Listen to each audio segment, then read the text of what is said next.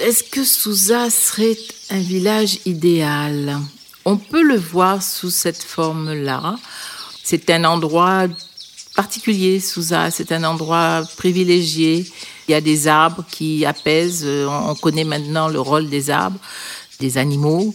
Euh, même si parfois, moi, il y a certains animaux qui me font peur à Souza, comme les serpents. Mais il y a des oiseaux, je préfère retenir les tisserins qui sont à Souza et qui sont les occupants, euh, les propriétaires, je dirais, d'un énorme manguier. C'est un, un, endroit euh, d'enchantement parce qu'on a des forêts primaires. Donc euh, c'est un endroit euh, où on peut aller faire des superbes balades en forêt euh, et, et se perdre on peut aussi faire du vélo, on peut vraiment s'évader. Puisque le monde ne tourne plus rond, eh bien changeons le monde. Oui, mais comment Et par où commencer? Le temps des idéologies, des approches trop globales est révolu. Alors pourquoi ne pas démarrer autour d'un lieu qui rassemblerait des hommes et des femmes aux profils et aux métiers divers, tous unis dans leur volonté d'inventer un modèle de vie et de développement différent? Tous désireux d'entretenir un autre rapport avec le terroir et avec le vivant. Tout à la fois laboratoire d'idées et lieu d'expérimentation, c'est ce que cherche à incarner la fabrique de Souza, située au Cameroun. Un projet porté notamment par Marem Malon Samb. Sénégalaise, française et camerounaise, cette galériste de renom aime à mettre en avant ses multiples origines et cultures, comme pour mieux s'enraciner sur ce petit bout de terre au cœur de l'Afrique. Je suis Thomas Hoffnung et vous écoutez Six Pieds sur Terre, le podcast de Courrier International et d'ID4D, le média du développement durable. Un podcast qui donne à entendre d'autres voix sur une planète en ébullition, la nôtre, en ébullition, mais qui n'a pas dit son dernier mot. Souza, ce n'est pas une utopie.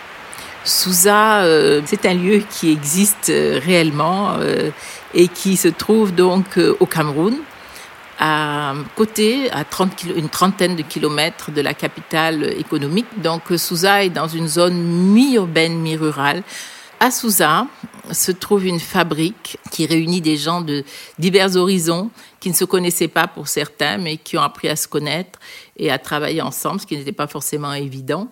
Il y avait, je vais mettre au passé, euh, je considère que c'est fini, mais il y avait une sorte de malédiction à Souza la grand-mère de mon, époux, a eu un certain nombre d'enfants.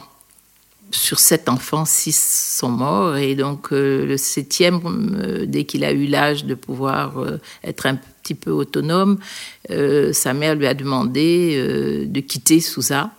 Et il a donc pris, il est monté dans un bateau et il a débarqué à Marseille. Et mon beau-père a toujours eu une forte réticence à séjourner à Souza. Et je me souviens très bien que euh, toute jeune mariée, euh, quand je suis arrivée au Cameroun, il m'avait recommandé de ne jamais boire, de ne jamais manger, par risque d'empoisonnement, par risque de maléfice. Il y a une dimension presque mystique. Il craignait pour nous, il craignait pour sa famille, il craignait... Euh, et pour autant, euh, malgré euh, cette malédiction, euh, c'est un village où il se passe de petits miracles, un village où, où, où on se sent protégé, où on se sent à l'abri, on communie. Et donc, euh, l'idée à Souza, c'est de convier un certain nombre de d'amis, je les appellerai des amis, mais effectivement, des, parfois des gens que je ne connais pas, mais qui deviennent très vite des amis, euh, des chanteurs, des slameurs. C'est vraiment très interdisciplinaire. C'est-à-dire que il peut y avoir des agriculteurs, il peut y avoir des sociologues, des anthropologues, des philosophes, des journalistes, des artistes, des créateurs. On mélange toutes ces disciplines. Et puis, euh, on invite toujours aussi des jeunes, des jeunes euh, qu'on ne connaît pas non plus, mais bon, soit ce appel à candidature ou par bouche à oreille. Euh, voilà, donc on invite un certain nombre de jeunes. Donc on se retrouve en principe une moyenne d'une trentaine de personnes. Donc euh, l'idée, c'est vraiment d'essayer de replacer l'économie, de réenchasser l'économie dans le social et dans le culturel. Hein, Puisqu'on se rend compte qu'en fait, l'économie telle qu'elle est aujourd'hui, l'éco-monde, si on peut dire, ça n'a pas été un succès, ce n'est toujours pas un succès, on s'en rend compte plus que jamais. Et donc l'idée, c'est de se dire, bon, finalement, cette économie monde qui a créé plus d'indigence, les gens sont dans, une forme de, pauvreté, pour pas dire de misère, Qu'est-ce que nous on peut faire à notre niveau? Les habitudes ancestrales, comment est-ce que euh, ces économies qui existaient de partage, de solidarité, comment est-ce qu'on peut les remettre au goût du jour? Comment est-ce qu'on peut, par exemple, tout ce qui est pharmacopée, on se rend compte plus que jamais aujourd'hui qu'on a certainement des richesses qui ont été euh, oubliées ou en tout cas détruites. L'idée de, de, de retrouver les vraies valeurs, nos vraies valeurs, nos vrais, les vrais choix éthiques donc le premier projet, c'est la cartographie de Souza. Et euh, l'idée, c'est de faire un, de redonner une certaine autonomie aux, aux, gens qui travaillent sur ce terroir, de créer des chaînes de valeur locales, de repenser notre économie en termes de, de partage, de solidarité, parce qu'on se rend bien compte que euh, l'économie telle qu'elle est pratiquée là aujourd'hui, ça ne fonctionne pas. Repenser l'économie, c'est repenser notre manière de vivre et d'appréhender le vivant. À Souza, on cultive la terre tout en scrutant le mont Cameroun qui culmine à plus de 4000 mètres et on réfléchit aux moyens de mieux protéger la nature, par exemple en dotant les rivières et les plantes d'une personnalité juridique. On travaille aussi sur le, respect de la nature. Alors là, c'est un, travail qui se fait beaucoup plus au niveau des jeunes une, une sorte, ce qu'on appelle, euh, dans un certain jargon, une sensibilisation de la jeunesse. Mais ce n'est pas aisé parce qu'on se rend vite compte que tout est lié. En fait, ce sont des problèmes aussi d'ordre économique finalement. Parce que si les gens coupent les arbres, les essences, moi j'avais par exemple recensé euh, tout, toutes les essences, euh, les, arbres vraiment d'essence primaire, etc. On avait recensé tout cela, on s'est rendu compte que bon, bah, sur, nos propres terres, beaucoup ont été coupés, ont été volés. Euh, et on se rend compte que c'est un problème d'ordre économique, parce qu'en fait, les gens font ça parce que, bon, euh, les, petites cultures de, manioc et de, ne, ne, suffisent, ne, suffisent, pas à les faire vivre. Donc, c'est vraiment une. Je pense qu'il faut avoir une vision globale de tout cela et ne pas juste aller les culpabiliser en leur disant il ne faut pas couper les arbres, mais expliquer pourquoi il ne faut pas les couper, pourquoi est-ce que le bois de chauffe, ben, il vaut mieux pas le, prendre ce genre d'arbre pour faire du bois de chauffe donc c'est là aussi que on doit travailler avec la jeunesse, les impliquer de plus en plus et de manière euh, très concrète. Donc euh, on travaille avec des jeunes aussi sur le ramassage des déchets. Et on a un deuxième projet qui est mené avec Diego Landivar, qui est un professeur d'économie et qui, lui, travaille sur les micro-labels. Pourquoi est-ce que notre agriculture devrait être certifiée par EcoCert alors que les critères ne sont pas forcément les bons? Pourquoi est-ce qu'on n'aurait pas des micro-labels d'agriculture raisonnée? Donc ça, c'est une chose. Et aussi, un deuxième volet, qui celui-là, à mon avis, est encore plus intéressant, qui est de donner la personnalité juridique à des entités non humaines. Par exemple, si une rivière est polluée, elle doit pouvoir porter plainte.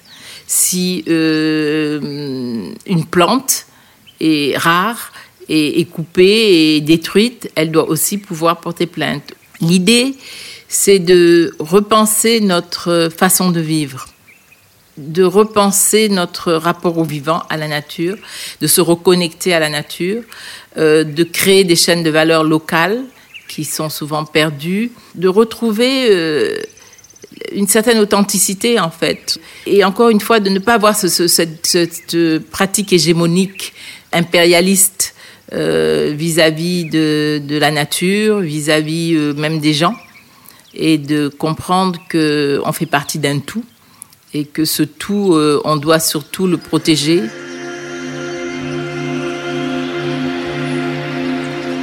Sous ça, il y a une magie euh, et, j'ai le sentiment que plus l'extérieur devient difficile, plus Souza devient un refuge, euh, on y trouve la paix, on a un, une magnifique vue du mont Cameroun et, ça aussi, c'est apaisant. Donc, c'est un village idéal, certes, mais je dirais que c'est, encore une fois, c'est une reconnexion avec la nature.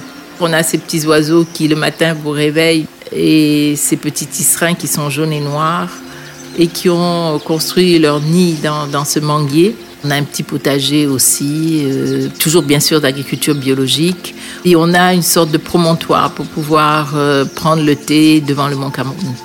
Et finalement, on se dit que les rêves peuvent devenir réalité.